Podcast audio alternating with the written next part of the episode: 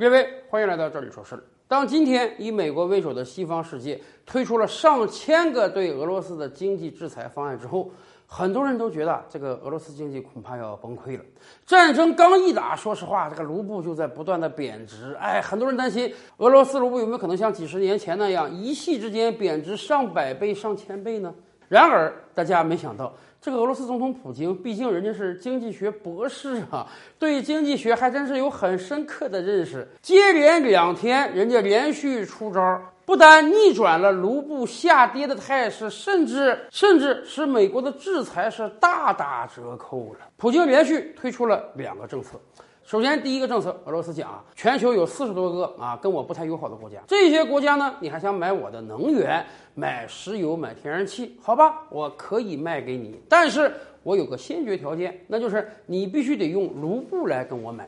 以往呢，你可以用美元跟我买，用欧元跟我买，现在不行了，必须使用卢布跟我买。为什么呢？因为反正你们都把我踢出 SWIFT 系统了，反正你们都扣押我在海外的资产了，哎，反正你们已经不跟我做生意了。那么对于我而言，我把宝贵的能源卖给你之后，我拿到欧元、拿到美元，废纸一张啊！你不跟我做生意啊？你各种各样什么麦当劳、肯德基、星巴克通通迁走了，我拿着美元有什么用啊？没有用，所以我只要卢布。表面上看，有很多人说普京这不是傻吗？卢布是谁印的？俄罗斯印的呀。俄罗斯如果需要卢布，自己印就好了。你为什么要把自己的宝贵能源卖出去来换卢布呢？哎，当然有效了，因为这个世界上几乎每个国家都有外汇储备，有存美元的，有存欧元的，甚至还有存日元和英镑的。但是没听说过哪个国家。把卢布当做重要的外汇储备，所以欧洲那些国家几乎没有有卢布的。好了，现在你要买能源，对不对？人家说了，只有卢布好用，没有卢布我根本不收，我根本不卖能源给你，这可苦了这些欧洲国家了。我还得需要这个能源，我还没有卢布，那么怎么办？哎，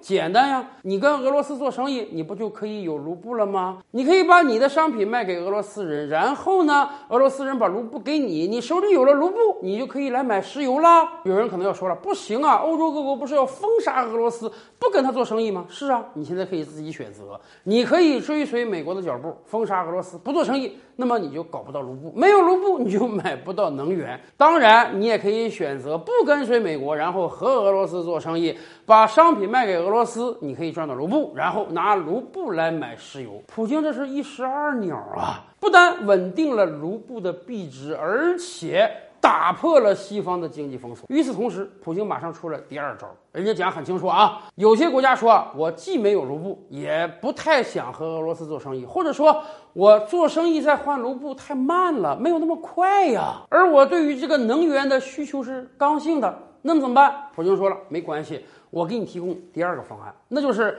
卢布和黄金价值的锚定。哎，俄罗斯官方宣布，从现在开始到六月底啊。一克黄金可以换五千卢布。任何国家，如果你想要卢布的话，很简单，把你黄金储备拿出来，跟俄罗斯换。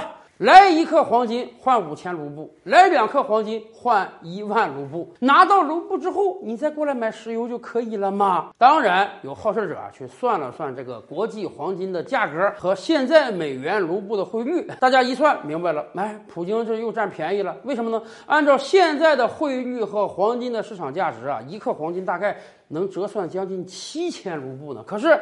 人家俄罗斯官方定价是一克黄金就换五千卢布啊！你想多换不给你？为什么我定价呀？现在是你需要卢布啊，你可以不过来换啊，但是你就买不了能源了。所以那些需要跟俄罗斯买能源又没有时间马上和俄罗斯做生意的国家呢，你可以拿黄金过来换卢布。这个方法妙啊！一方面啊，可以借这个方式真把能源卖出去；另一方面又帮卢布稳定了币值。开战以来，卢布确实大幅贬值了。现在虽然有所回升呢，但是还没有回升到最初的状态。所以，俄罗斯官方规定，一克黄金我就换五千卢布。我这是强势的用别人国家的黄金来帮助我稳定卢布的币值。有人说啊，这是不是普京在搞金本位？实际上，我们仔细算算，大家就明白了，这并不是当年的金本位。当年的金本位是个什么状态呢？美国发行美元，然后美国跟世界各国讲，我的美元是跟我的黄金储备锚定的啊，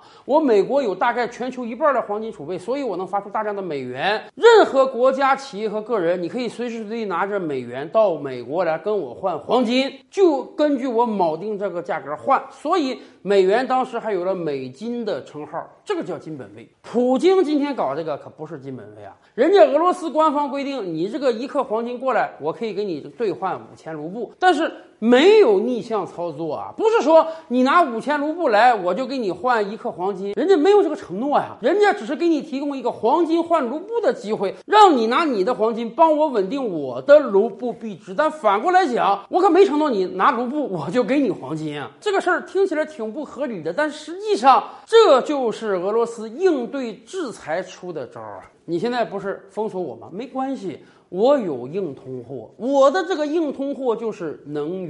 至少在最近这一两年的时间里，整个欧洲是摆脱不了对俄罗斯的能源依赖的啊！美国那面屡次三番的讲，我们不要进口俄罗斯的能源，美国可以把天然气卖给德国，但是远水解不了近渴呀。